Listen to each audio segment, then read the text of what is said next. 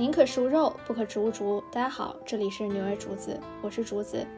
在欲望都市里，Carrie 说：“In New York, you are always looking for a job, a boyfriend, or apartment。”在纽约，你永远在寻找三样东西：工作、男友和房子。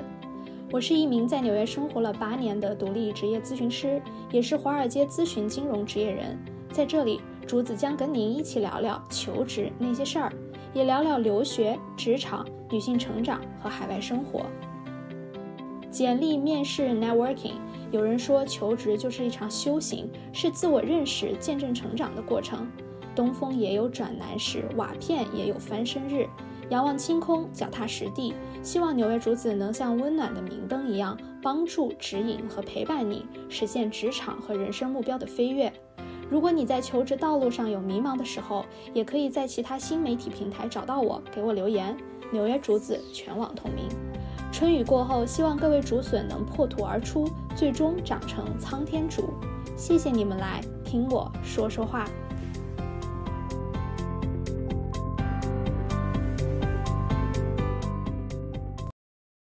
大家好，现在是正在直播的纽约竹子会客厅。那今天晚上其实是我们这个年度的最后一期啊，所以如果是通过 Zoom 大 l i n 进来的同学呢，可以在呃这个结束的环节可以跟嘉宾做一个直接的 Q&A，大家也可以直接开麦问。然后 YouTube 的同学呢，就可以就是在 YouTube 上看，然后我们 YouTube 也有回播，然后周末的时候会有一个精华版，然后剪辑在 YouTube 啊视频上。那就开始吧。然后一开始还是咱们的老规矩哈，就自我介绍一下。我呢，大家都挺熟悉了，竹子，呃，这个纽约竹子，竹竹子本竹。然后，呃，之前是在一直在 management consulting 做管理咨询，主要是做并购咨询这一块的啊。然后曾经在这个德勤、安永、Pimco、索尼都有过多年的工作经验。然后现在呢，是一名职业的咨询师，所以帮助了非常非常多的学生进入到了美国的各大的这种顶尖的呃机构。然后我们今年也是这个秋招这个创下了新高哈，目前我辅导的学生已经有十七位在今年进入了四大。所以今天因为金老师也是四大出身的，所以跟大家 share 一下这个好消息，这个是一个非常 amazing 的 number。然后，因为如果是去看这个国际学生的四大录取率率，以及我们本身学生的破和最后的呃成果是非常非常啊好和这个满意的，所以也希望大家可以呃呃 keep in touch，然后可以看我们的公众号或者是一些这个像 YouTube 上都会有一些分享，我们陆续都会把今年的一些找工作的经验、竹笋的故事都分享给大家。那下一个呢，就是说一下主啊纽约竹子这个平台，大家都不陌生了。但是再介绍一下，就是说它是一个住址平台啊，以我为主导的。呃，一个求职咨询的这样一个服务平台，但是我们也有非常广阔的人脉和很牛的一些啊教学品质的资源，所以我们想是力求用最有底蕴的求职方法去帮助每一个求职者进行一个职场的定位，然后真正的帮助到他通过成长，然后最后拿到一份满意的属于自己的 offer。那会客厅这个栏目呢，也是这个大家的老朋友了。我们是这个纽约竹子的一个精品活动，然后是完全公益的，所以我跟导师，包括呃这个小助手，我们一起做起来的这个活动，包括呃所有的大家的这个分享啊，全部都是公益性质的。所以这个活动呢，已经持续了二十二期。所以今年 今天这个节目是比较特殊的一期，就是呃我们会有。呃，今天是收官之夜了哈，所以如果是大家看这个我们的精彩回顾的话，其实从去年疫情之下，因为疫情的这个大背景之下，我们把线下活动搬到了线上。从以前我经常会到各大 NYU Brook 去做一些分享活动，或者是教授一些课程，到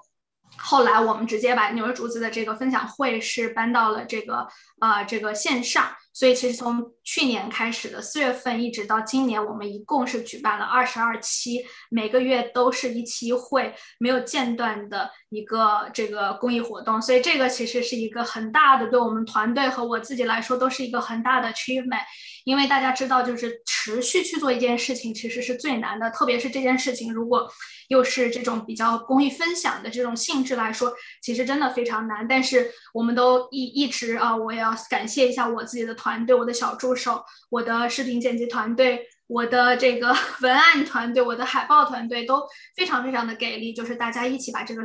事情做下来了，然后当我们回看的时候，我们觉得 we did amazing things，因为我们真的输出了非常的多的东西。然后在这二十二期的回顾里面，大家可以看到 cover 了从可能是咨询到战略到这个科技数据啊，然后到投行，包括今天的审计，然后这个金融等等都有。多方位的一些 cover，所以一直追我们的这个竹笋啊，给我的反馈就是说，这两年听下来，感觉自己 就是非常认真的白嫖了二十二堂课啊。我觉得听到这种反馈，其实是内心非常开心的。就是如果这些非常接地气的分享能够给大家给到一些帮助的话，我们非常的高兴。所以啊，这个有呃 YouTube 平台，然后大家也可以关注呃我的这个 YouTube 平台纽约竹子全网同名。然后去回看一些这些分享，非常的有意义。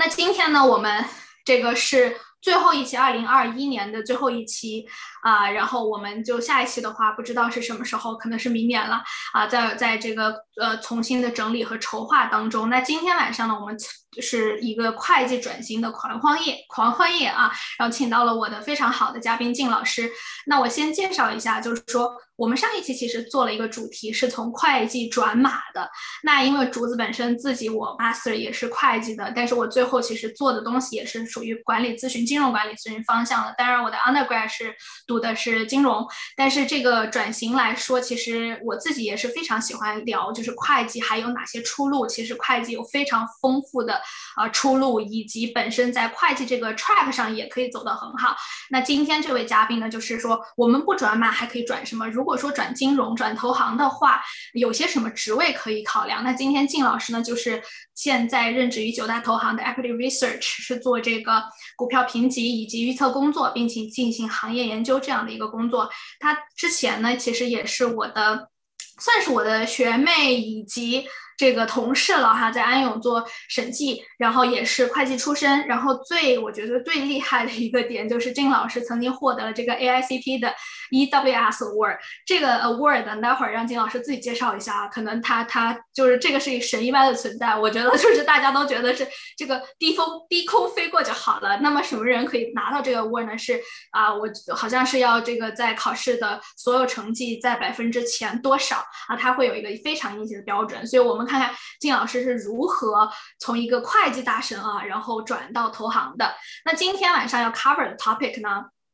主要是说说到了一个概念，就是说金融会计不分家，其实会计更多的是一个 tool，所以金融和会计有些什么区别？CPA 的高分者有什么建议？然后我们说一说 equity research 的工作内容有哪些？大家非常好奇的四大和投行这个工作时长如何？然后有什么不同？工作氛围有什么不同？然后技能要求有什么不同？然后对会计的不管是毕业生或者是现在从业者有什么样的职业建议？虽然今天的工呃这个。这个 cover 会很多的点啊，但是我相信一定是一个干货满满，因为金老师真的非常硬核。金老师也是我们纽约竹子的独家合作导师，所以他的课程都是非常非常硬核的，所以我我我我非常的了解。所以今天晚上还是跟这个一个一个咱们的一个风格哈，就是纽约竹子就是呃对谈，就是无话不说，然后待会儿大家会有开麦的机会去进行问问题。然后，呃，但是我们现在就是呃非常隆重的欢迎靳老师。我说了这么多哈，要把咱们今天晚上的大咖请出来了。那靳老师跟大家打个招呼吧，然后小助手可以对关闭一下这个 slides。Hello，靳。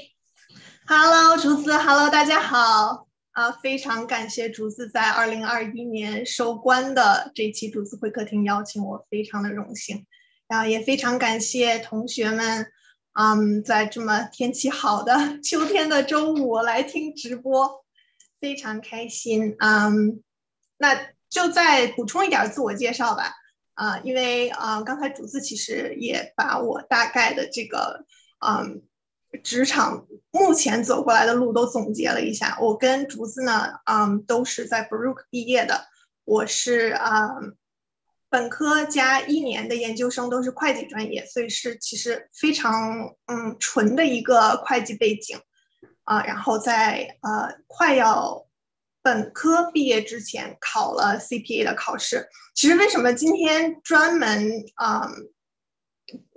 小高光了一下这个获奖的经历，是因为这个奖直接帮助了我从啊审计呃转转型到了金融，到了投行，所以啊之后可以就是再多分享一些细节。那啊我在呃快研究生毕业的时候拿到了安永的审计的嗯全职 offer，转到审计之后呢，就是后来通过那个奖。啊，在做了一年半以后，然后转到了九大行里面的一家欧资行去做股票研究和分析。啊，目前是在工业组下面的嗯组去嗯做 cover equity research。OK，Yeah，谢谢老师，老师进进老师的介绍，然后呃，其实想再深入一下，咱们说到这个奖了，肯定好多人特别的 curious，我们就把这事儿就先先说了哈，就是这是一个什么样的奖？就是 EWS 以及这个奖在 CPA 里面是代表代表了什么？然后你要达到什么要求才能拿到这个奖？能不能给大家稍微科普一下？啊，没问题。这个奖其实我。今天就是要要重温很多细节，但其实好多就是考完之后已经就是把这件事儿快忘了，就是已经很多年也也没有聊到过。嗯，我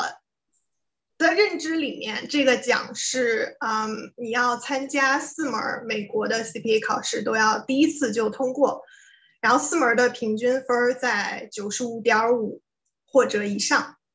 啊，其实就可以拿到这个奖。啊，标准不是很多啊，但是确实，我觉得我硬核，我应该是刚刚可能卡到了九十五点五这个线上一点点吧。嗯，我记得我考试的那一年是呃二零一六年，那一年获奖的应该是有五十多个人吧，全美。然后当时有分呃公布一个榜单，然后我看里面，哎，大家都是就是正在四大从业。或者是在啊比较中型的会计师事务所，就大家还是就是考这个试的人都都都还是走着一个会计的道路。对。但是嗯，还是要嗯强调一点，就是啊，一个是就咱们学校的会计专业，就是给会会本身学起来也挺难的嘛。然后其实从咱们学校毕业之后，就会计背景已经挺扎实的了。还有就是我确实也觉得很幸运，就可能考到的都是我。啊，当时学到了或者背过了的东西啊，然后确实我也是，就是很重视这件事儿。可能金牛座比较保守，就是当时留了很多的时间去复习啊，所以才就是能拿这么高的分儿。也是一个是很幸运，一个是我确实可能花了，嗯，现在看来有点过多的时间去准备过头了，所以就也是很开心有一个奖励吧。哇，我觉得太 impressive 了，因为作为我也是 CPA，我觉得 我是做不到金老师这样子的，就我是属于那种。就是只要让我过，然后达到目的就可以了。所以，我就是我们是这个美国注册会计师，是科普一下啊。可可能今天听众大多数都是会计的，但是不是会计就就是说我们要考四门，然后每门的这个过的成绩是七十五分，right？所以我对我自己的要求是过了八十分就行了，过是八十分低空飘过就可以。可能有些科目考的比较好一点啊，但是其实大家知道九十五点五这个是一个非常难的东西，就是说你的错误率、容错率要相当低，以及像 B。E C 就是我们说的这种啊，这个商业环境和法则这个这个课程呃来说，因为有一些写作的部分，所以其实对于 non-native 来来说，要拿到一个高分更是非常非常难的。所以我觉得这个刚好，我觉得咱们俩又是。校友又是呃，这个呃，这个同事，但是咱们俩的这种也很合得来，但是咱们俩的性格差异还是非常大的。就是我就属于那种我过来就行了，然然后就把它解决掉。但是我觉得这种就是不同的策略，最后给你带来的结果也是不一样的，就是看你自己的 Go 是往哪个方向走。然后刚刚靳老师说了，这个东西在后续它的转行中起到了一个非常非常重要的作用。那呃，说到这个工作经历哈，那呃，能不能让金老师你？你介绍一下，就我们从现在的，我们再倒回去说安永吧。就是现在你是在啊九大行之一做 equity research，那可不可以跟大家稍微科普一下 equity research 是什么东西，行业是什么东西，然后呃需要一些什么技能？没问题。Equity research 呢，顾名思义就是研究股票。呃，研究股票的，嗯，这个结果呢，我们会用一个内容输出的方式，就是发报告，啊，推送给客户。那客户呢，对于 sell side 投行来说，就是 hedge fund、long only funds、养老金各种啊 buy side funds，啊，还有像大家平时如果看新闻啊，雅虎。呃，Bloomberg、CNBC，他经常会 quote 一些啊某某某投行的分析师在今天调整了对某公司的股票的预期，啊，就是啊，华尔街还是会比较关注这个啊分析师他对于他行业里面啊未来的一些展望，然后对于某一家公司给出的啊股票的评级，啊，就是三个评级，买入。拿着和卖出三个评级之后呢，每只股票还要再分析一个 target price，就是我们预测的在十二个月之后这个股票可以达到的一个价位是多少。啊，产物呢就是通过发报告啊，现在报告呢，我们其实从以前的写呃大段文字比较多的这种 Word document，慢慢在转型到去发。呃，PowerPoint 会更多一些，因为现在大家也知道是一个快信息时代，所以就是大家都是希望用图表啊更直观的形式去啊把我们的研究成果和模型去展现出来。那这个行业呢，我现在感觉它是比较像一个在啊经纪公司下面的自媒体团队。就这个行业最大的特点是，每一个组它都是一个独立的个体，挂靠在一个大投行下面，或者是一个啊我们 local 比较中小型的投行下面。每一个组呢是研究一个行业。那我刚刚说我是工业组嘛，那工业组下面其实还有分啊电器呀、航空啊、汽车呀啊这些细小的。呃，行业这个是呢，就是以一个组为单位研究这个行业下面的啊十几到二十几只股票不等。那这样这样的一个小的团体呢，就像是一个小的创业者团队一样。我们就是有呃今年自己的目标，我们有自己的嗯所谓工作的啊模式、工作习惯。包括组跟组之间的工作时间也是，就是大家这个组自己定的，当然不会说差异太大，啊，但是组和组之间相对比较独立。然后这个组的首席分析师就是这个报告呢，他啊第一署名的这个分析师，他是这个组的老板，他会决定一些啊，比如我们的工作习惯呀，包括现在就是比较。啊，热的这种就是一周回公公司几天呀？包括啊，我们周末上不上班啊？工作时间这些都是基本上就是这个组的首席分析师他自己来定啊，所以大家就是会会比较独立的工作。嗯，所以不是很团队合作吗？可以理解成这样吗？就是你负责的股票就是你负责了，虽然你可能写完你的报告之后会有你的老板去做 review，但是它不是一个。teamwork 的一个产品，而是你自己要 own 和独立的去呃这个去去去写，没错，要独立行走的非常快，尤其是就是相比于四大和审计来说啊，你你你可能也记得，就是刚毕业如果去四大的话，其实你的 senior 你的经理还是会把你当一个小 baby 一样啊，去很细致的教你。那投行呢，就是你真的是要去嗯。肩上扛起来你自己的任务，那这个其实就是说到这个每个组都是一个这个独立的，有点像创业小公司。我们我们老板就直接叫我们是一个小的厂牌，嗯，因为你的这个报告呢是属你们自己的名字，所以呢你你的作品是直接跟你的名字挂钩的，好不好？你的名字就在上面，人家是先看你，再看你的公司。对吧？所以现在很成功的一些就是很有名的分析师，他其实不管在哪一家投行，基本上他九大行里面，他可能根据啊一些薪资啊待遇的问题，他可以就是比较自由的去跳，因为他知道他的客户是就是追随着他这个个人的名字，而不是说某一家公司。就是针对就是很成熟很有名的一些分析师。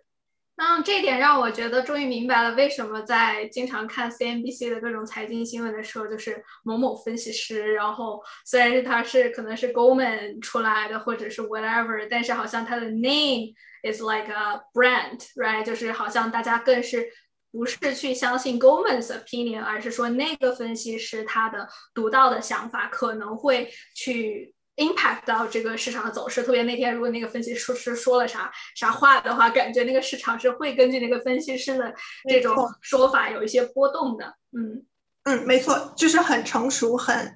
啊，在行业里面啊名名声很棒的分析师，他发的报告是会有推动市场的作用的。所以就是这个部门，包括现在整个投行啊，就根据啊各样的新闻啊，或者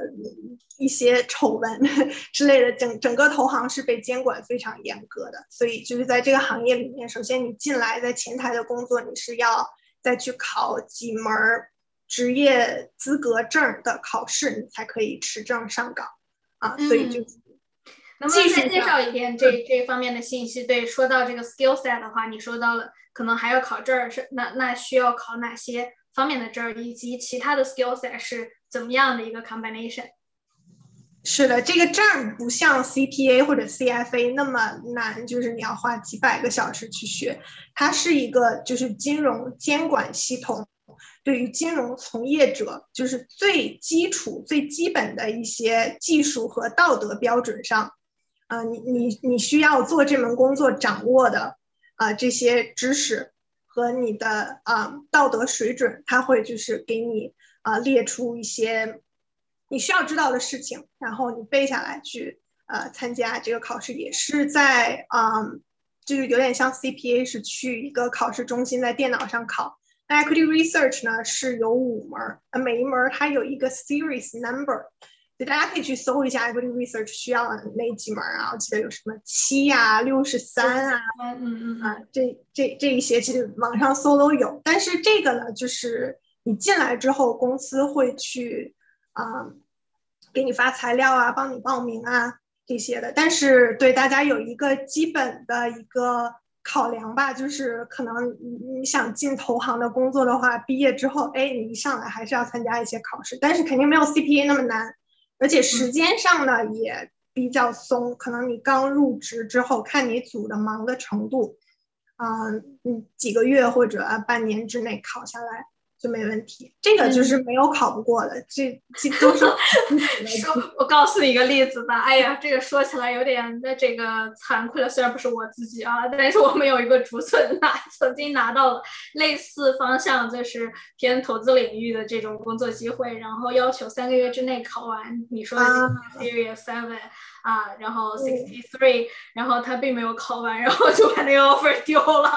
有一个例子，严格哦。对。其实其实是呃，我觉得他本身是非常聪明的，然后也是成功上岸的竹笋了。但是这个可能是掉以轻心了，就像你说的，就是觉得哎，这个考试很简单嘛，随便看看 搞一搞。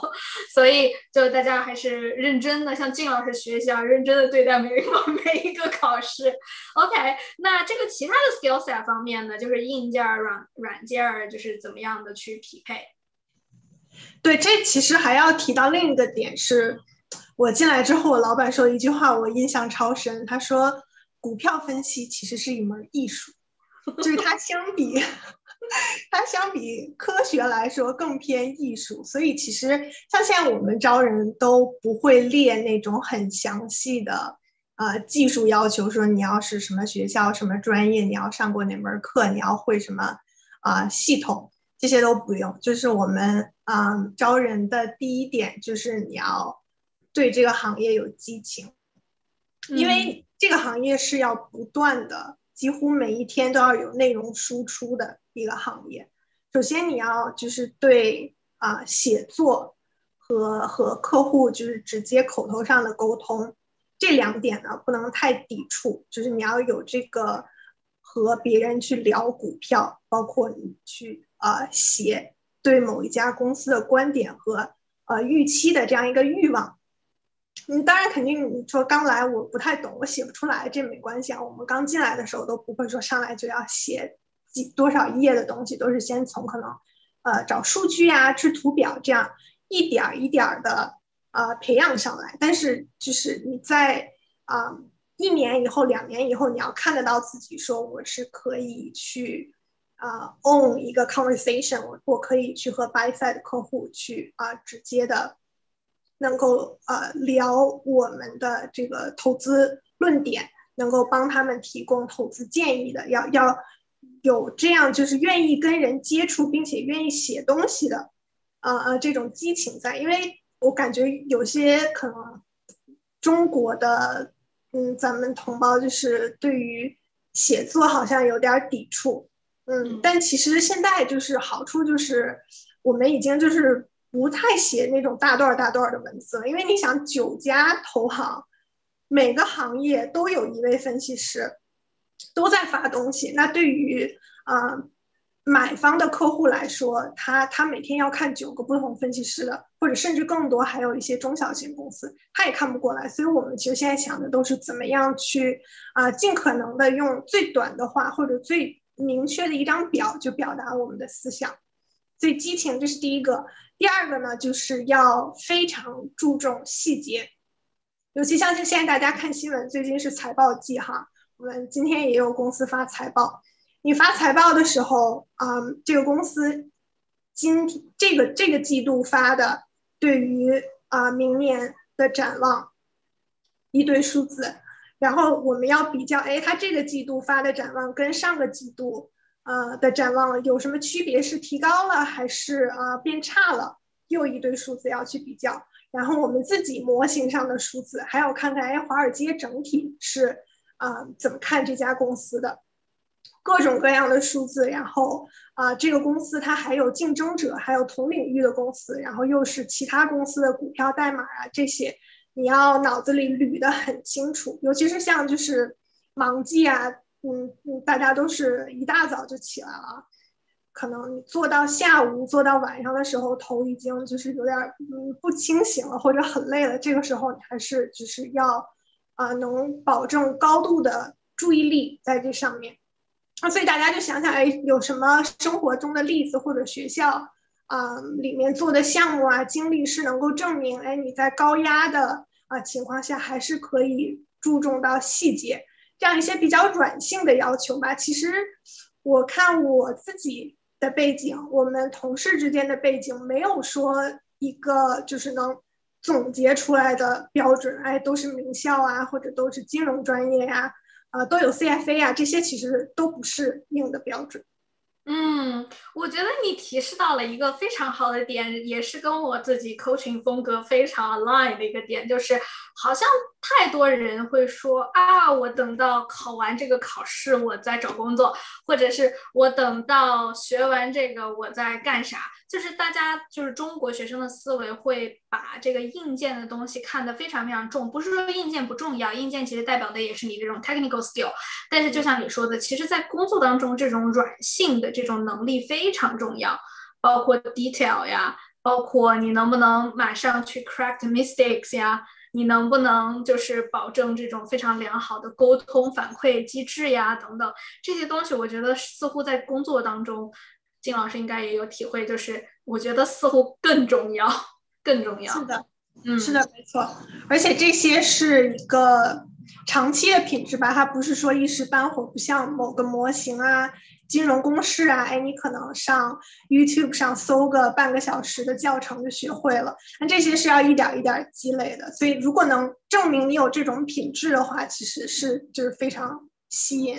这个。对，而且这种品质经常会，大家会有点不自知自己。不知 就是就是自己没有的时候，大家自己不知道自己没有。然后你如果是有一个人能给你点出来，然后真的你去 fix it，就是会会是真的很好。我自己现在深有感触，我觉得职场行为人的 behavior 这个太重要了，我们可以归纳为职场情商吧，真的非常重要。那 OK，这个是呃这个老师现在的一个经历了。那回到就是说从你的这种。就是我们说的金融会计之间的切换来说，你认为很多人都说金融和会计不分家，那在你眼里，你觉得就是这两者的共通点，或者在你工作上已经，我觉得是最大程度的体现了，我觉得会计和金融的一个呃 skill set 的一个 combination。你觉得就是共通点和不同点有哪些？就是是不是确实是会计金融不分家？你赞不赞成这种观点？不分家这个有道理，但是呢，我觉得大家不要过度的。高估这个会计在金融里面的作用啊，其实，啊，我们比如在面试的时候啊，或者就是有一些同学来，来来来问我，他们其实是对自己的金融呃会计的背景就不太有自信嘛，就觉得不是会计专业的，好像会计这个东西你不学的话，你是就是没办法短期之内补上的嘛。但其实转到金融以后啊，包括其实从学校毕业之后开始做审计或做咨询的时候，你有没有觉得其实最后用到的会计知识，真的就是你一开始学的那一两门课里面的知识？嗯，就是尤其是在金融做股票分析的时候，你的观点是很宏观的嘛，你是看这个公司整体，你不会说真的钻到哎，他这个账是怎么记的，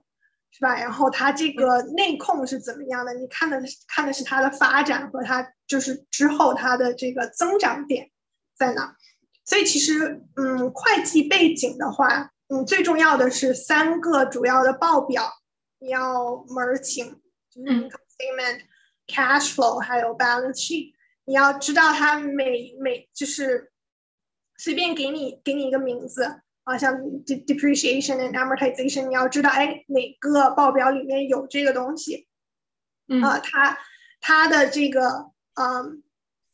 这个季度。涨了或者跌了，对这个公司是好是坏，对吧？然后有什么是真的影响到它的 income 的？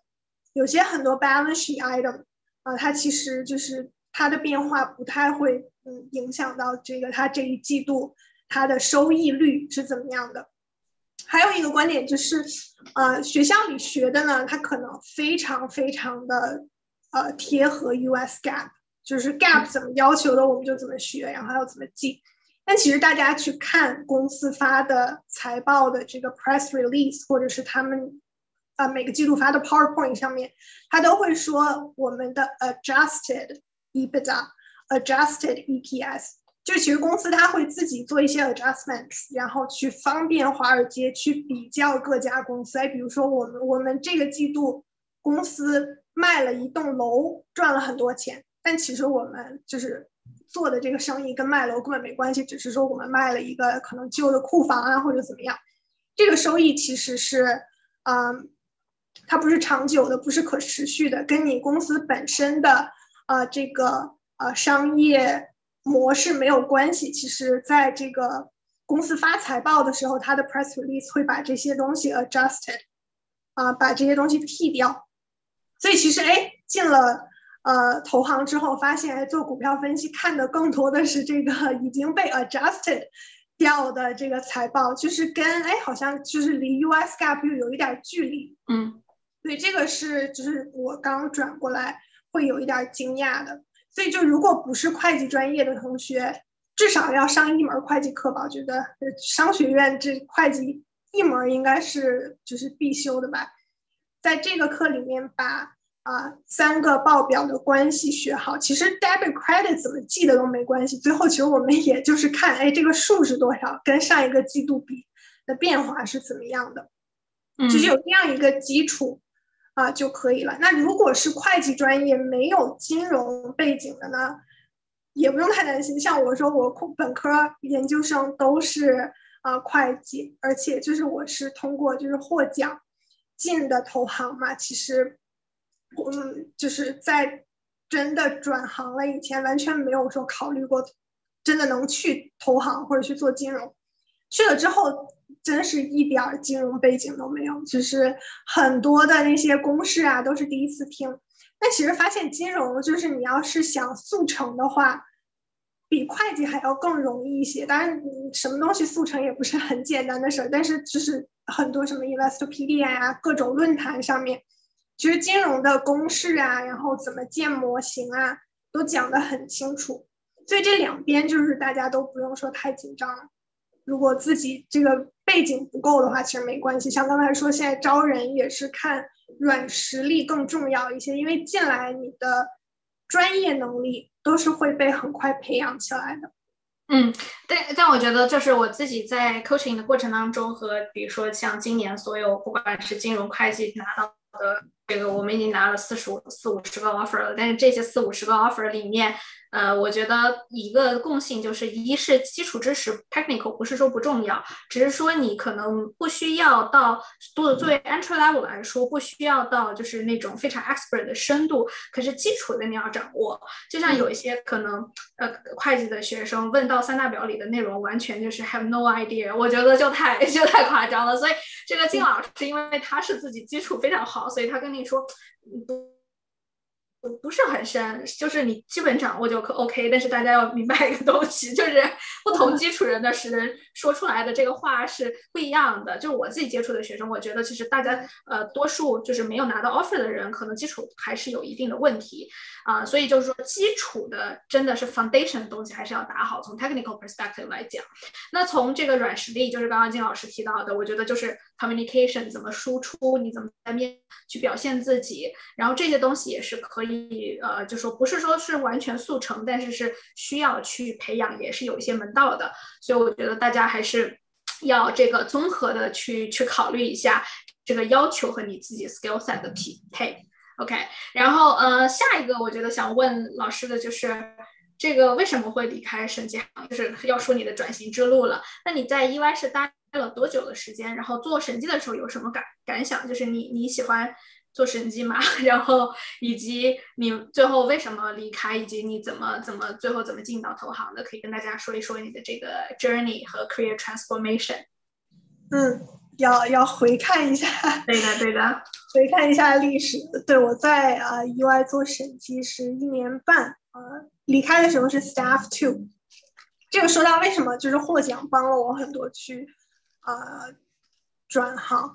因为嗯。做到 staff one 升 staff two 的时候呢，那时候我已经开始哎意识到，好像审计跟我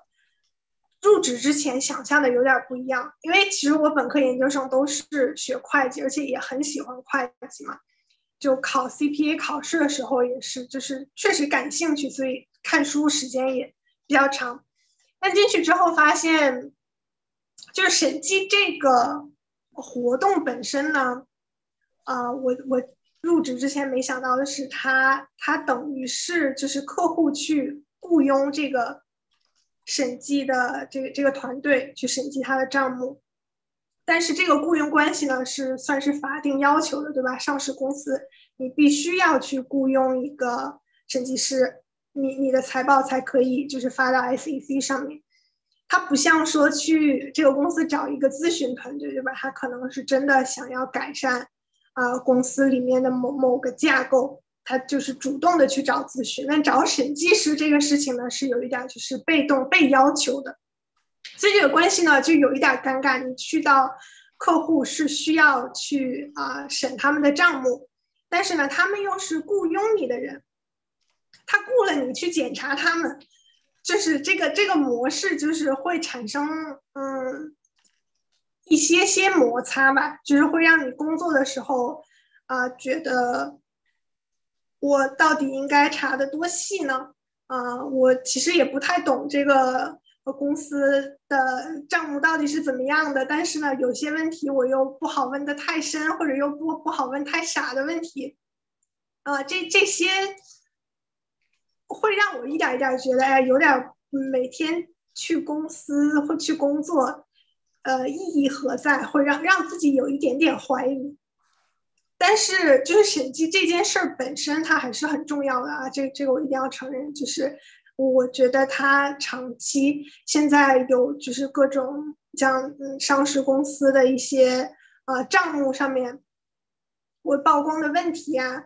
然后这有一些这个做空的机构，他会去专门去找一些公公司有。啊，账目漏洞的公司去去发一些 short report，所以审计师能够去尽职尽责的检查这个公司账目的啊，这个存在还是很重要的。但是可能我就是去工作，我会想的比较多吧，因为就是毕竟像审计这个工作，它时间也不短，你忙季的时候可能一天十几个小时你在做这个事儿，就难免会想多一些。在 staff one 升 staff two 的时候呢，我就是有一点想换工作，然后那个时候在 LinkedIn 上面啊，就是我现在的这个投行，它有啊专门去雇一个猎头去在挖各个这个四大公司啊或者会计公司里面之前获这个 CPA 奖的选手，因为呢我们部门的这个 department head，我我们这个大老板。他是，他好像是当年可能嗯很几十几年几十年前考试的时候差一点点能拿到这个奖，所以他就对这个奖非常的有执念，嗯，然后他就就非常坚信说能获这个奖的选手呢，哪怕他没有金融背景，他还是能够嗯慢慢去学。但是长期来说，他他做这一行是很有潜力的，所以他就在各种就是挖这些人，只要呃他对这行有兴趣，呃能在面试上就是体现出来比较专业的素质，然后对这一行是真的想做，就基本上就是我看获了这个奖，被联系到的人都有被被招，哎怎么听起来有点像鱿鱼游戏有没有？You got a phone call from someone，对，你们是成功者，不是 loser。对，在在地铁站挖人有没有？啊，所以就是被被这样被招进来。所以当时其实联系我的时候呢，我是刚好想换工作嘛，但也没想说自己到底想做什么，因为那会儿还是觉得说学会计跳，嗯，投行前台，嗯，不太可能。而且那时候我对就是投行也很恐惧，就感觉是做。很超长的时间，然后就下了班要去各种 social 啊，各种嗯，就是要要跟客户啊或者同事，嗯，做到半夜才回家，是这样的一种呃印象，所以当时也没想。但是联系到我的时候呢，就是我就是觉得干嘛不去试一下，对吧？反正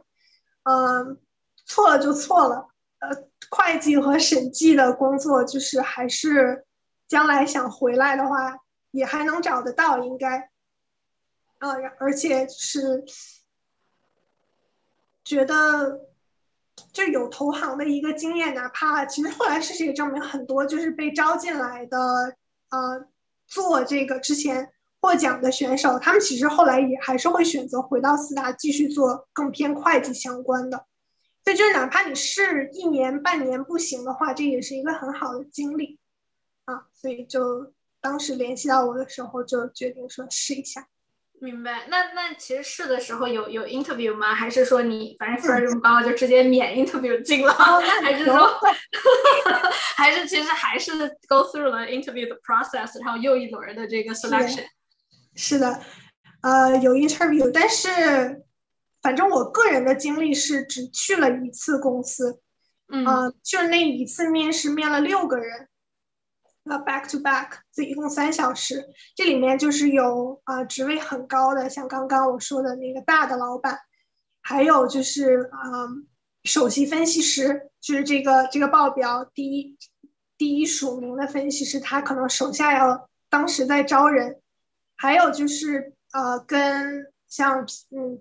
跟我级别差不多的，也是之前获奖被挖来的啊这些选选手们，然后聊聊他们。转进来后不后悔啊？然后就是是习不习惯？这样就就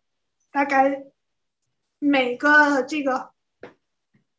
阶段，就每个每个级别面了两个人，这样就一共六个。所以我觉得好像反正一轮应该应该不算是很多的面试吧，但是就连着。反正大家要有个心理准备，就可能你去面投行的话，一下就是要面五六个人连着这样面半小时。嗯嗯，所以还是玩了六轮游戏，对吧？最终 survive 了。哎，真的是。好的，那这个是我们说到了金老师的这个转行经历。那么下面其实我想一个的 topic 就是大家比较好奇的四大跟投行。四大跟投行应该是说很多毕业生就是比较趋之若鹜的两个行业。那对于我自己来说，我是 all all spend my all career in Big Four，就是。呃，我我在安永四年多，然后在德勤两年多，总共七年，差不多七年的时间，我都在四大啊，都在咨询的体系，所以我自己对四大来说是非常有感情且非常的了解。啊，投行的话也有很多的竹笋去了投行的各个的不同的部门，然后包括你们我的好朋友啊，也有非常多的在华尔街在投行工作的，所以我觉得这两个是呃在大家的职业选择上会，特别是读金融啊、会计啊、商科背景的来说比较好的两个就业方向。啊，那么但是你你是两个都在过，那你能不能说说你你感觉就是有什么特别大的一个差异和不同，然后有有些什么 similarity 吗？有没有 similarity，或者说更多的是差异？从时间时我工作时长呀，啊，从这种风格呀，从 corporate culture 呀等等的方面，就是给咱们啊聊一聊。对，其实相似的点挺多的，因为毕竟四大或者九大行都是。呃，很德高望重的这个个金融服务机构嘛，其实呃两边都是偏乙方的。虽然说投行啊，这个股票研究它它并不是说客户雇佣你去研究报告，所以并不算是一个乙方。但是其实你的报告还是等于为客户服务的嘛，所以都是服务行业。所以就是面对客户啊，然后为客户提供。嗯，最好的服务啊，这些其实两边都是会对对你的这个标准要求很高嘛。就是你你不管你是审计做 work paper，还是在投行里面去发股票研究报告，都是是要拿出最高的水准来。所以其实工作技能上面呢，呃，大家都是就是会会很严格要求。但是确实最大的区别也是，就是刚转去投行最不习惯的就是节奏问题吧。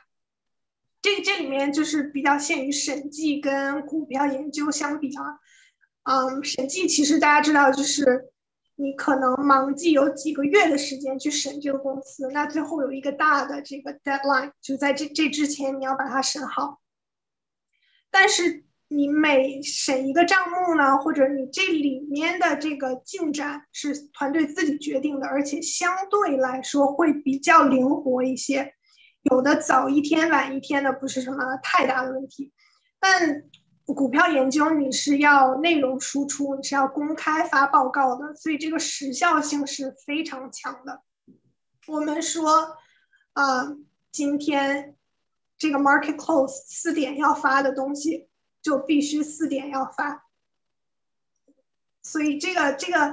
压力刚进来会有点强，因为就是你刚进来的时候，哎，我刚才也说，就是你你去四大里面，别人都把你当一个小 baby 去很详细的去教你东西啊。我记得我刚就是去 EY 的时候带我的，连他是连这个呃 Excel 公式怎么做都要给我帮我写在那个笔记上。呃，非常的细致，但是投行里面呢，他给你的这个 instruction，他就比较宽泛，就我老板就直接说，哎，我想要看到什么东西，但这个看到东西，啊，你准备的这个过程，他可能会默认，哎，你应该懂这些，或者你不懂的话，你问你你们团就是团队里其他的人。对他会就是一两句话概括他想要的东西，那这个刚进来的时候。呃，不太懂，但是就是所有的人都很忙，又不太好意思问，就会碰很多钉子，就会有一点嗯半懂不懂，然后自己瞎做，做完了之后又不对，但是马上又要发报告了，所以当时老板会有一点儿嗯，就有点挠头吧，会会会有一点点崩溃，但是就是我也是蛮幸运的，老板是一个很呃有耐心的人，就他给你的犯错误的。机会还是挺多的，所以就是也是慢慢的这样碰钉子碰过来的。那所以就是在投行里面，你要就是时刻准备，你可能突然一下会变得很忙。今天要嗯赶什么样的东西？嗯，在这个压力下面，你就是要顶着压力去做你还不太懂、不太会的东西，这个一上来可能是会让你有点懵的。这个其实我当时面试的人有面过，之前就也是会计转来的嘛，他们也会跟我说，说你刚开始的三个月可能会非常痛苦，甚至会会觉得说我干嘛要来这儿啊之类的。就当时我也会，嗯，可能有一点点这个感觉，但是这些东西就是你做过一遍。你再做，其实你就能延伸引用到很多其他的地方，所以其实觉得，嗯，你你学的能力会比你想象中的要高，嗯，这个算是工作技巧性上的问题，就是呃，投行节奏会更快一些。那其实四大本身比企业的节奏也已经快很多了，嗯，所以就能想象，可能投行的节奏是就是你真的。呃，每天要要有一个打仗的心理准备一样，嗯嗯。工作时长问题，这可能大家很感兴趣啊。这个我为什么刚刚说大家有点像是每一个自媒体的这个小团队啊？是因为确实组跟组，还有你老板的风格呀，你老板有多拼啊，还有你们团队本身这几个人的默契程度来说，都都这这这些因素都决定了你们的工作时长是多少。那像四大呢，它是这个 project base，就是一个项目接一个项目的，所以你每个项目下来呢，你可能要换人，把你要换到呃不同的组里面去。那这个就是你刚去到一个新的组，见到新的人，可能大家有一个团队磨合的过程，你开始就是要去呃适应新的呃工作习惯、工作节奏。但是投行里面呢，它就是这个组是固定的嘛，除非说是你组里有人跳槽，不然你可能两三年、三四年甚至更久，都就是这个组都不换人。而且股票研究的每个组的大小呢，又相对更小一些，呃，大的组一共加上首席分析师五个人，可能小的组就两个人。所以这个就是如果大家默契培养起来呢，哎，就基本上。就是今天要做什么，大家都就是有一个可能，嗯嗯，就是心照不宣了。进来之后，其实这个时间它是这个伸缩性很大的。一旦默契培养出来，其实，呃，工作时间来说，它有可能是比审计或者四大还要更好的。虽然它也是投行前台，而且股票研究它在前台里面，它因为不是一个，嗯。高风险的部门，因为你没有在真的去控制钱，对吧？你没有说你去投资多少多少亿啊，去投投在这个股票里面，你是做分析的，所以风险不是很高。那你你顶的这个压力，相比于其他投行前台来说会小一些，所以在前台里面，它还算是一个时间比较好的工作。呃，但是确实在前台里面，因为风险小，所以你就是赚很多钱的机会就比其他部门要低一些。这个特别特别好。那那个工作时间来说，就是你们我觉得好像都是起的比较早一点啊，early bird，因为要看市场嘛。然后 close 的也会比较早一点。那你就是在你印象当中，大概是就是几点到几点，以及就是这种比如说 work overnight 啊，或者是要到凌晨啊，这种机会多吗？嗯，对，这个其实确实组跟组不太一样啊。但是我观察到的是，呃，确实上班很早。这个是我面试当时就没有想到，因为当时就是我不也说就没太想过去投行，然后那会儿也就不懂有像就是竹子这样，就是求职培训的平台呀什么的，就是也也没有问过真的做这行的人，就只是在网上搜搜资料。然后当时面试的时候，哎，就面试我的那个首席分析师说，哎，我们就是每天早上七点半要上班。然后当时我就以为我听错了，是我就他后面可能连着说了三分三到五分钟的话，我都在想，哎，怎么是七点半上班？这也太早了，就一直在想这个问题。那其实为什么是这样啊？因为九点半开盘嘛，对吧？你不可能卡着说九点半要开盘了，你才进公司上班。你进来要先看看，哎，国际上有什么大的新闻？还有有时候你研究的公司，他会发一些，嗯，他的这个呃公司的大的新闻，比如说是收并购计划呀，比如说他更新了这个新一季度的展望啊，或者他的管理层有大的变动。这个行业的大家的一个礼仪来说，是会要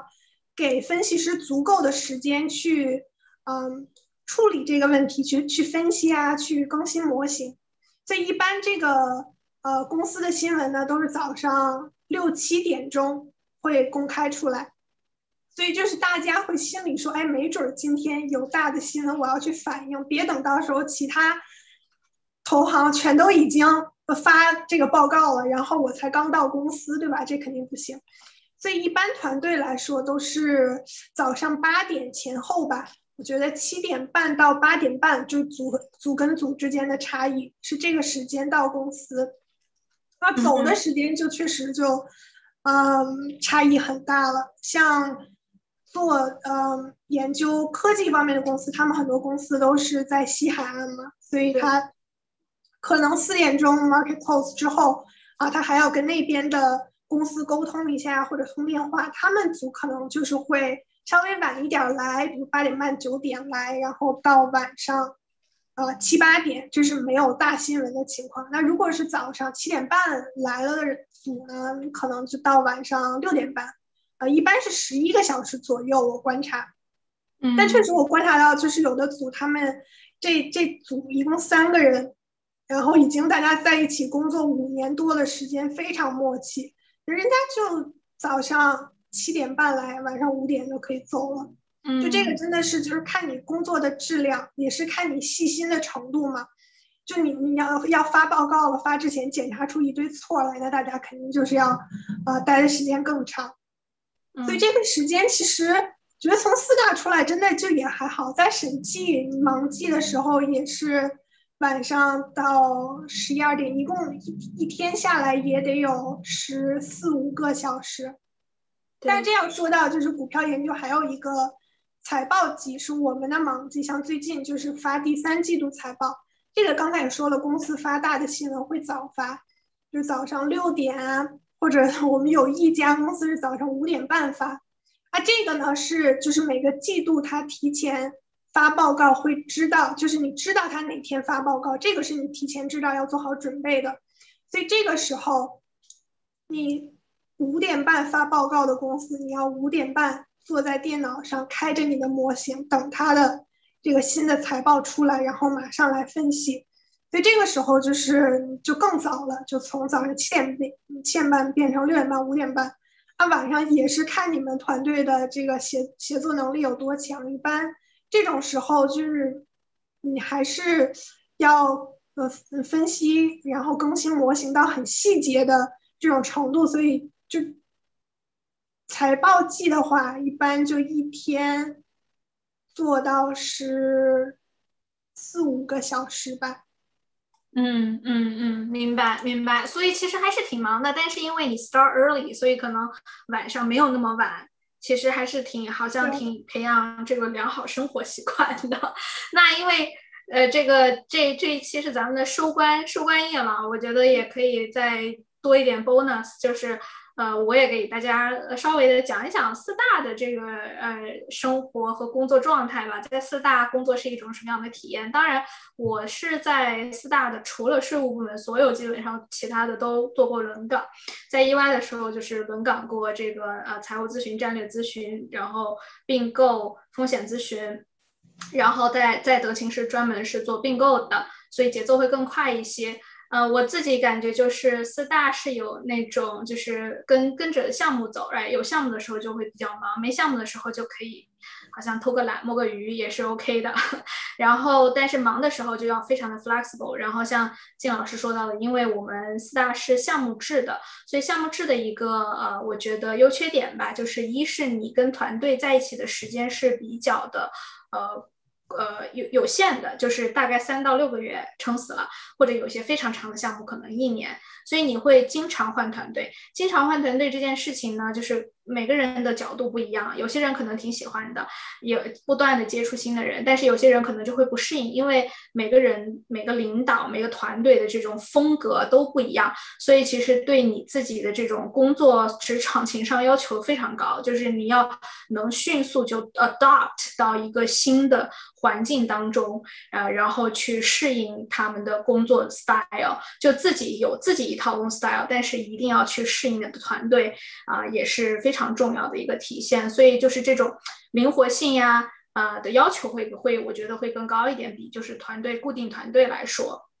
然后。四大我觉得就是，其实就是还有一个就是比较不太能预测，就是像呃刚刚金老师说的，可能在投行的话，你大概知道你的忙季是什么时候，然后出财报的时候、出 news 的时候你会比较忙一点啊。审计来说还相对比较固定哈，就是忙季的时候比较忙，但像我们做咨询的话，就是特别难预测，因为可能由由于项目的变化，马上你就变忙了，所以也是就是这种。啊，我觉得就是这种适应力吧，特别特别的重要。这个是我觉得我在四大的啊这几年感觉到的。我觉得还有就是看我自己身边的我的同事，我自己成长起来到中层管理者的啊 manager level 的这些人，以及看我们手下的小朋友的。这些人以及看网上看 partner level 的那些人，我觉得在四大要成功的啊几个特质，就是我说的职场情商非常非常重要，就是怎么与人沟通，怎么 be flexible 去适应不同的团队。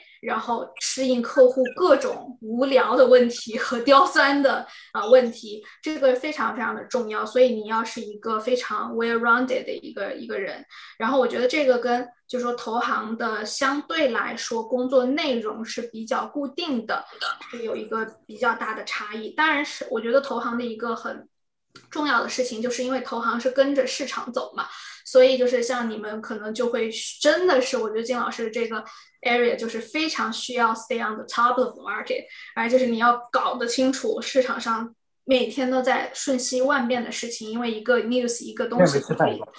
波动了，所以我觉得这个也是一个很很很大的很大的差别吧。在相对于四大来说，我们会去看 news，但是不会像你们这种就是感觉。啊，对市场信息极度极度的敏感，所以通常对市场信息敏感度要求比较高的岗位呢，它在时间的这种 sensitivity 上也是要求比较高，所以可以看出，就是像金老师在投行，他的工作时间就可能开始的比较早，可以稍微早一点结束，但是他比如说四点要交报告，必须交报告。那相对来说，四大的话呢，就是项目制的话，就是自己这个节奏会稍微可以掌控一点，有一些 hard deadline，但是在中间可能这三个月当中的这个节奏，其实是我们自己可以更更有一些掌控力的啊。我觉得这些都是非常好的，大家对比了四大和投行的一些点。那下一个问题，我想啊，就是其实回到这个说到啊考试嘛，又来考试了，因为今天可能有很多的 CPA 的听众啊。如果是说呃金老师你再回，虽然很多年前了，但是呃我觉得就是想帮他们问问。呃，考 CPA 你有什么忠告和建议？怎么去呃不不不不管说是高分通过 CPA，还是说要通过 CPA，以及 CPA 的重要性，你觉得就是你给现在正在考 CPA 的人或者即将要考 CPA 的人有什么就是考试上的这个学习上的建议？好的，对，考 CPA 这个事儿，刚才就是说了半天这个奖啊，千万别给大家制造 考试焦虑。其实我考的时候。完全没有想过就是要拿奖。其实我是考了第一门分儿很高，然后我跟我朋友聊到的时候，他才跟我说：“哎，你知道，其实你没准最后能拿这个奖。”我才知道就是这个奖嗯在存在的。但其实整个这四门下来，我想的都是说就是过就可以了。所以就是大家首先千万别给自己太多压力，因为这个 CPA 它其实还并不是说。呃，考你有多聪明，或者头脑转的有多快，它真的就是看你花了多少时间在准备上。而且我当时用的材料是 Backer 啊，我觉得他真的已经总结的挺好的了。如果时间充足的话，就是我当时是配合着啊那个老师的视频看的，然后老师视频他会带着你画一些高光，我有跟着画。然后老师举的那个例子呢，其实里面都讲的很生动，所以就是听了老师视频呢，其实比我自己，啊看文字，我觉得我吸收的要更快。那这个也是就是大家自己了解自己的呃学习模式，对吧？你要是喜欢就是一个人自己在家闷头看，啊，这个对你来说更高效，那你就这样。如果你是觉得几个人一起出去去咖啡厅、去图书馆，啊，一起讨论着学。啊，就是你不要说听到一个哎过得很快，或者哎我考的分高，就是就一定要遵循这个方法。其实嗯，这个没有必要，就是你只要按自己的嗯方法去多分配时间。这个其实呃，美国的 CPA 真的就是你花了时间，绝对会有回报。啊，还有就是在考试时间方面啊，我是强烈建议就是在。上学的时候能考，千万不要拖到工作，或者你拖你工作了第一年里面，你其实第一年就是大家工作上对你的要求也不会说太极端，你应该还是会有嗯时间去学习的，哪怕是晚上啊或者周末，就是这个战线一定要速战速决，不要拖得太长啊。最后其实嗯。我我不知道我这个考的顺序会不会对大家有帮助啊？但是我就分享一下，我第一门是 audit，啊，我觉得相对比较，呃，容易来说比 far 和 regulation，啊，这个这个提一下哪里来的视视频资料 backer，如果是整套 backer 的资料的话。我看到有个同学在问问题，他应该是会配啊题库和配讲解视频的啊，这个应该就是 Backer 一套下来，它里面会有光盘，然后你装进去，可以在电脑里面随时听。这样，嗯，第一门啊 Auditing 就是相对比较简单的一门开头，然后中间我是 Far 啊最最难的。算是最难的一门吧，放在这中间，你还刚开始有这个学习的热度和拼劲儿的时候，先处理掉一门难的，然后中间 B、E、C 是相对最简单的，花的时间最少的。就你中间已经哎比较累的时候，你学一门相对简单的，然后最后对我来说最难的是 Regulation，因为本来也是会计专业嘛，就可能对 Tax 啊，对啊法律这方面。就是不太那么容易理解，很多当时确实是硬背，但是这门最难，我放在最后就想，哎呀，已经就是熬到最后了，再坚持一下就看到曙光了，所以我当时这个顺序，其实我自己觉得还是挺合理的，看看能不能就是大家有参考价值。嗯，说到 CBA，我觉得就是作为。呃，另外一个低分飘过的 CPA，我也给大家一点 建议，怎么低分飘过，就反正八十多 OK 了。啊，这个我觉得就是顺序上来说的话，就是很多人喜欢用从难的开始。我自己个人觉得，就是我跟你一样，我也是从审计开始的，因为我觉得一开始就看 FAR 和 RAG 特别容易打击到自己的自信心。没错。然后呢，又过不了，或者是好不容易过了，可是后面又拖了后腿，然后你的第一门又过期了，right？可能有些人如果考的周期。比较长的话，因为它是有十八个月的这个期限嘛，所以我自己会从简单的开始，然后穿插着。难度的，然后简单的难的这样子去去搞定它，基本上跟靳老师的顺序是差不多的啊。然后刚刚有人问到 Backer 的东西是这样子的，像我的话呢，是我当时是拿到了 EY 的实习项目，所以实习项目的时候，EY 就给我发了这个 Backer 的资料以及这个呃，就是其实是网络学习的一个呃呃平台，然后就可以去学了。所以是这个公司报销你所有的这个学习费用，然后这个资料费用考。是费用，所有都是报销的。然后，所以我当时是就是拿了实习，然后 OK，然后就毕业之前把它考了，所以自己没有花一分钱，然后把这事儿给解决了。而且很多人问我一个问题，就是 CPA 是不是找工作的一个必要因素？我可以非常负责任的告诉大家，不是。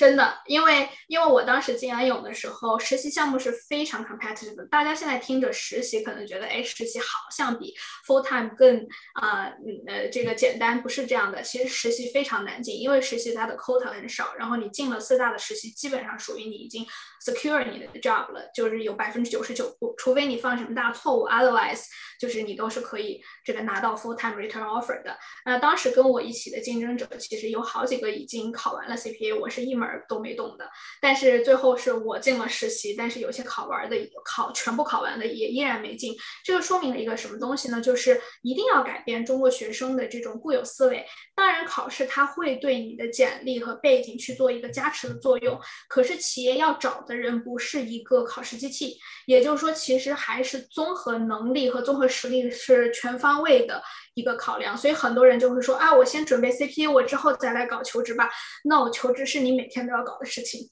就是最重要的还是找工作，因为我们最后 at the end of the day，我们读这么多书。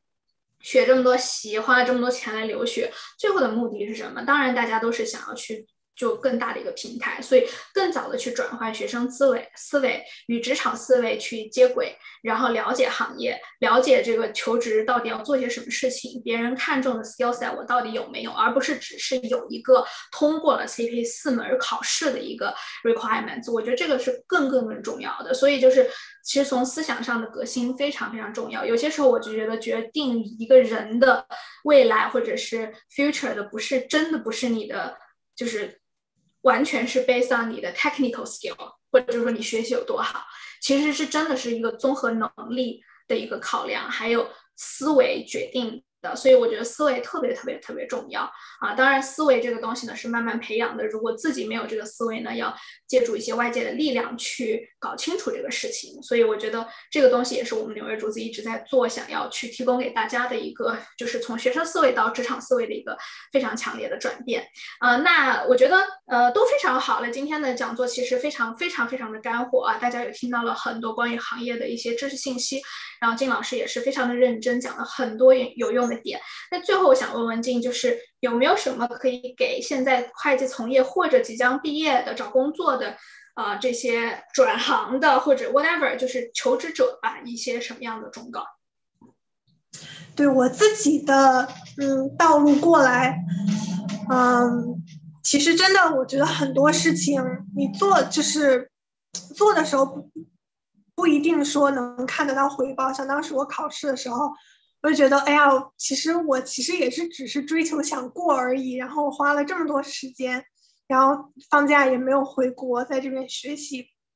会不会有点冤枉，或者就是浪费了青春啊什么的？但其实当你有一件机会啊，去把某一件事儿做好的时候，真的就是用尽你的全力，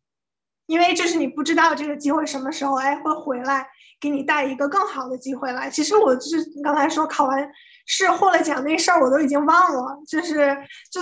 也再没提过。然后突然就发现 LinkedIn 上，哎，有了猎头过来找我。所以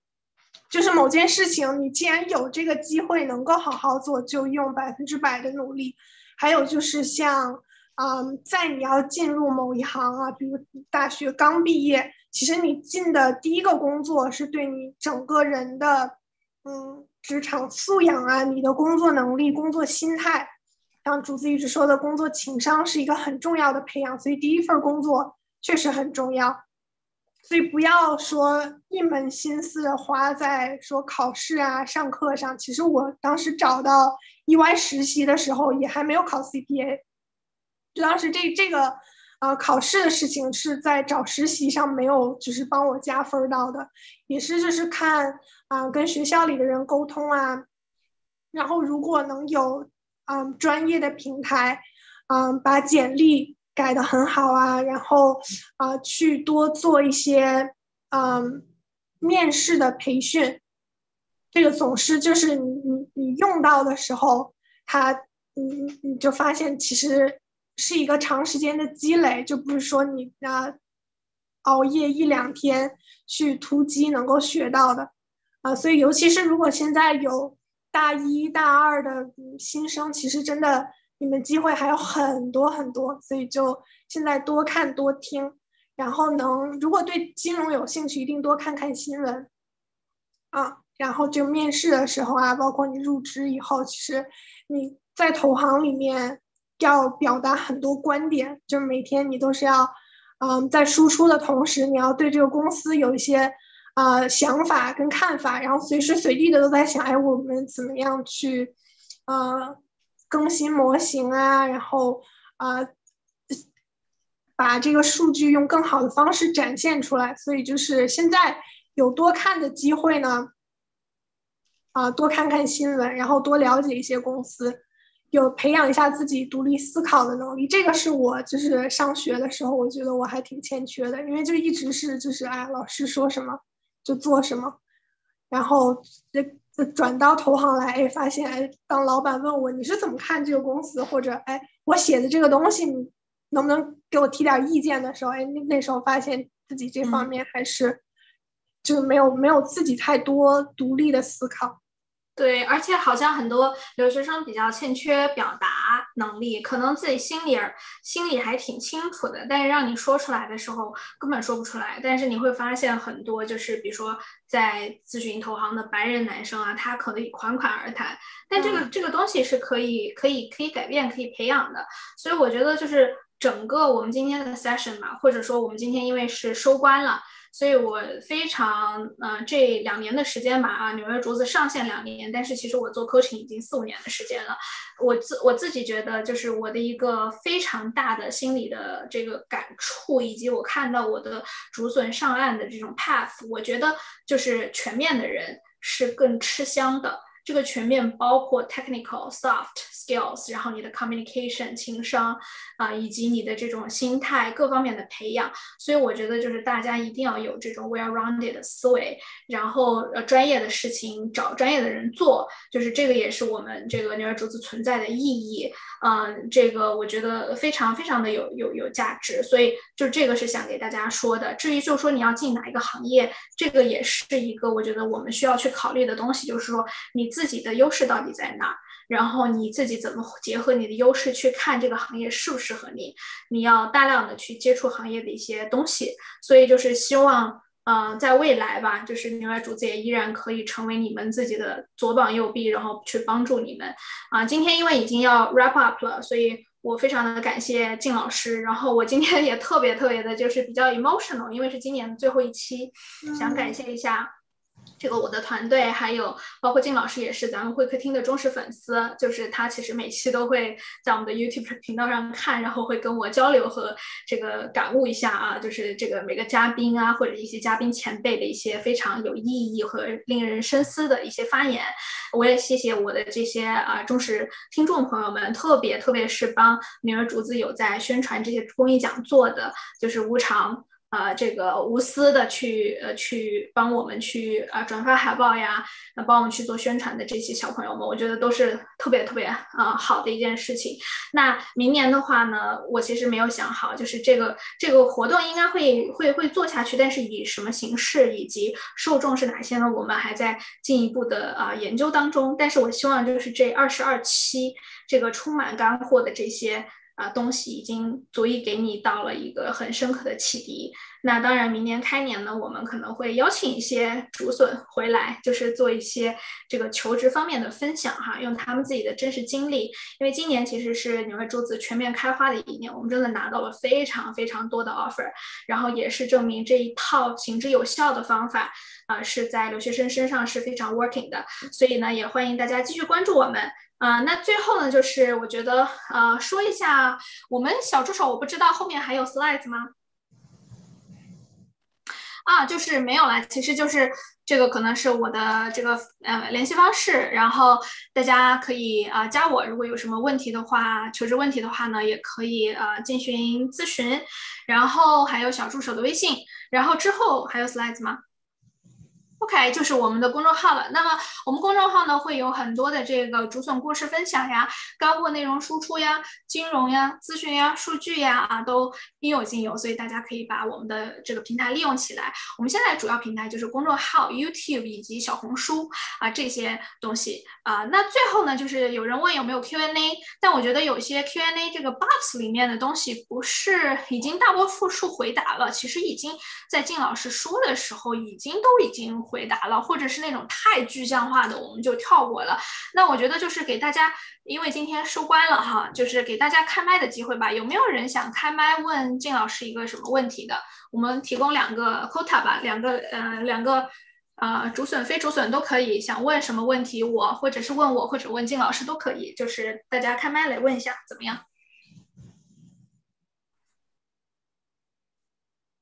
咱们在等待的时候，我回两个刚才 chat 里看到的问题吧。啊，希望这两个同学还在哈。啊，有一个是问如何通过财报预测股票走势啊？你光看财报肯定是看不出来啊。首先要自己建一个基本面的模型。啊，比如我们现在的这个呃模型是到预测到公司二零二三年的营收能力，然后通过它的营收能力，你去做一个。呃，估值的呃模型，要么是呃大家比较熟悉的 discounted cash flow 啊，或者是 comparable analysis，或者是用 multiple 啊 price to earnings，嗯 EV EBITDA 这样的 multiple 去啊估估计它这个公司的估值在哪里，然后根据这个估值比较它现在股票啊 trading 的情况，看它这个股票是 trade。At premium or discount，然后去啊、决定你的 rating 和 target price，所以是这样的这一个方向。所以捋下来之后，就是啊、金融的啊、财报能力，还有对估值的呃公估值公司方法的了解，这个是啊、呃、需要有一些这个基础掌握吧。还有一个是问，就是团队大家之间怎么样沟通，怎么样一起工作哈？这个，嗯，在刚才说投行里面确实时效性比较高，大家比较忙，所以一个是能自学的问题呢，就不要去打扰到其他人，因为去金融现在确实很多的论坛呀、网上的资源，就是你找一些公式，这还是随手就能搜到的。啊，还有就是刚来的时候，尽可能的去多学、多看、多帮大家做，呃，不要挑这个工作是不是杂活呀，有没有技术含量啊，能学到的啊都去学。还有最后，嗯，我觉得像刚才竹子说，就是情商这个很重要，因为有时候大家都真的是加班到很累或者很赶 deadline 的时候，你保持一个好的心态，啊，就是不要。把自己的压力呀、情绪发泄到其他人身上，这个其实到最后大家都是会很感激的。而且有时候这个这个不是你就是当时能够意识得到或者控制得了的，这就心态要比较好，要嗯比较乐观一些。这个是就是哪怕你技术上还没有那么厉害，但是其实别人会非常的呃感谢 appreciate 这一点的。财务分析或者模型这个方面，啊，其实如果能够 能够多去和呃专业的老师啊沟通，这个是其实你你是可以马上掌握到精髓的。所以就是嗯，跟竹子多请教一些，然后在在网上自己多去找一些资源，多看看书，是有帮助。嗯，不知道有没有人开麦，但是最后这个说转型，呃，财务分析转型这个是非常正常的一种会计转型了，所以大呃也这位同学可以去我们公众号看一下之前的呃这个呃一个竹笋的分享，也是从呃这个会计纯会计 content 转到了 FP&A 和 FA 方向的啊，非常非常多竹笋这样的跳槽的，我们大概就是百分之五十的可能是这个呃在职人士转转转行的。我们的竹笋就是学员，然后百分之五十是这个啊 new grad，就是这些大学生或者是研究生，所以其实这个转型并不是很难哈，但是就是 it's all case by case，这个难不难？这个难度来说呢，就是可能对我来说，我觉得可能呃这个这种 case 是非常非常常见在竹笋里，但是如果是不得其法的话，那也是很难的，因为。毕竟有那么多学习会计的人，所以我我自己个人觉得，就是还是不管你要转型找工作怎么样，都是要得到启发吧。就是说你要把它的诀窍给掌握了。如果你自己挖掘不出来这种诀窍的话，那就找专业人士去解决，这个是最高效的一种方式啊。这个同学一直在模型啊，这个模型，这个模型有很多哈，金融模型、财务模型、各种模型。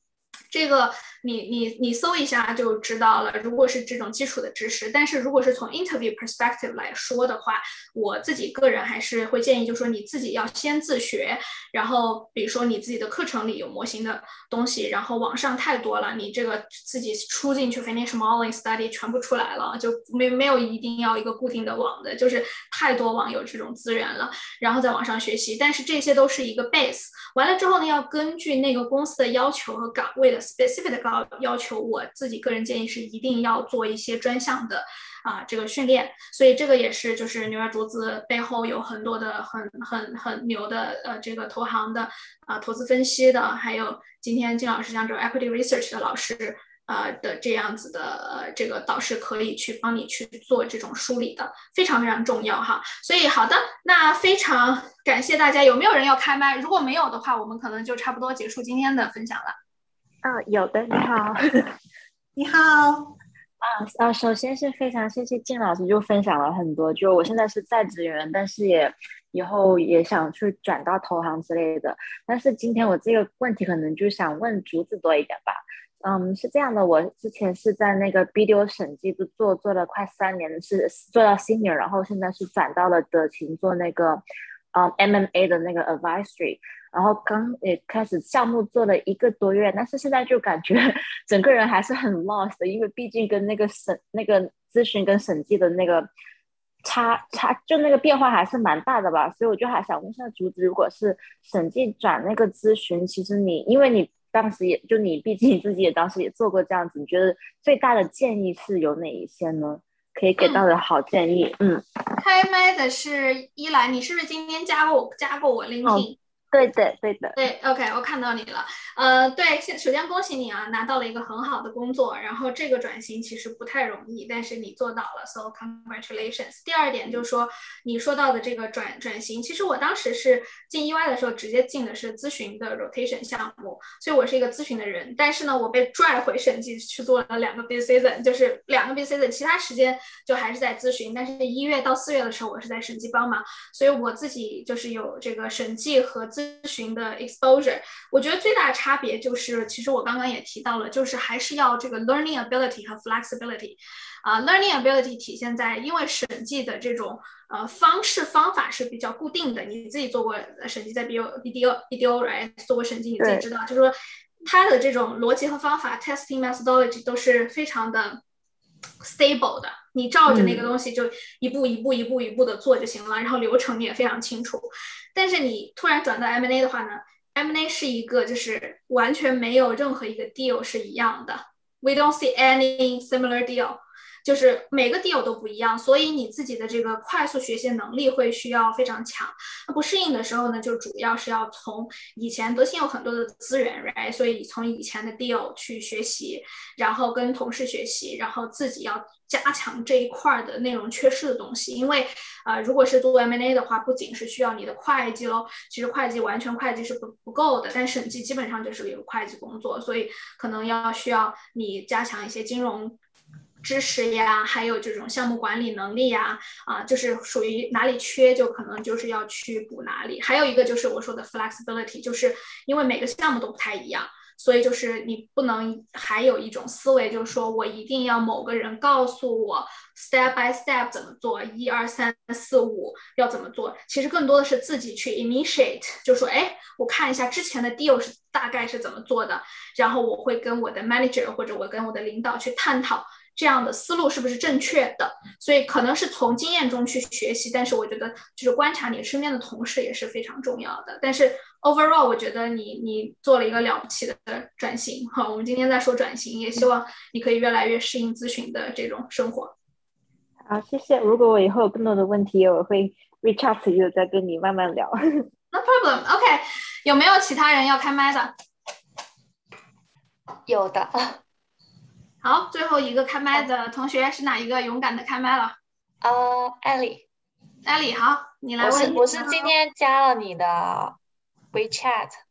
哦，你是我的同是我的同学，然后他拿到那个德勤的那个 offer，然后他推荐我过来的。哦，毛毛酱对吧？是是他吗？对，对他。毛毛酱是其实我们的海报小达人。我们今天的静老师的海报就是毛毛酱做的，是为了一个竹笋。今年拿到了两个 offer，一个是德勤，呃的 offer，一个 Grant Thornton 的 offer。然后最近决定了，跟我聊了以后，决定还是去德勤。对，差不多辅导他，呃，很长的时间了。但是他今年的话上岸是非常快，一个月就搞定了两个 offer。对，艾丽，欢迎你，你你你说吧，你有什么问题？啊，就是我听到，就是您的讲座中放了很多，就是关于软实力，还有就是，啊，就是关于情商的职场情商的这样一个事情。那如果我们在写简历的时候，要着重的把这些写到里面去吗？就是用例子或者是 case 这点。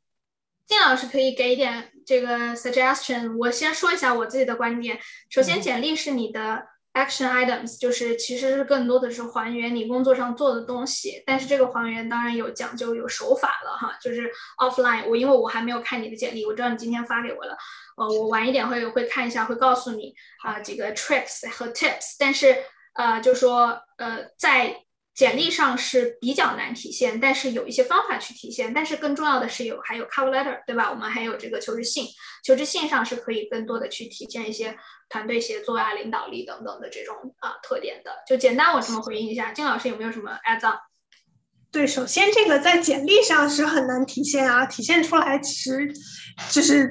人家也不一定相信。但是我的建议是，面试的前、中、后就是尽量的表达真诚。面试的时候绝对不能迟到，这个最基本的哈。然后跟人家打招呼，嗯，eye to eye，然后握手，啊，包括尊重别人的时间，不超时。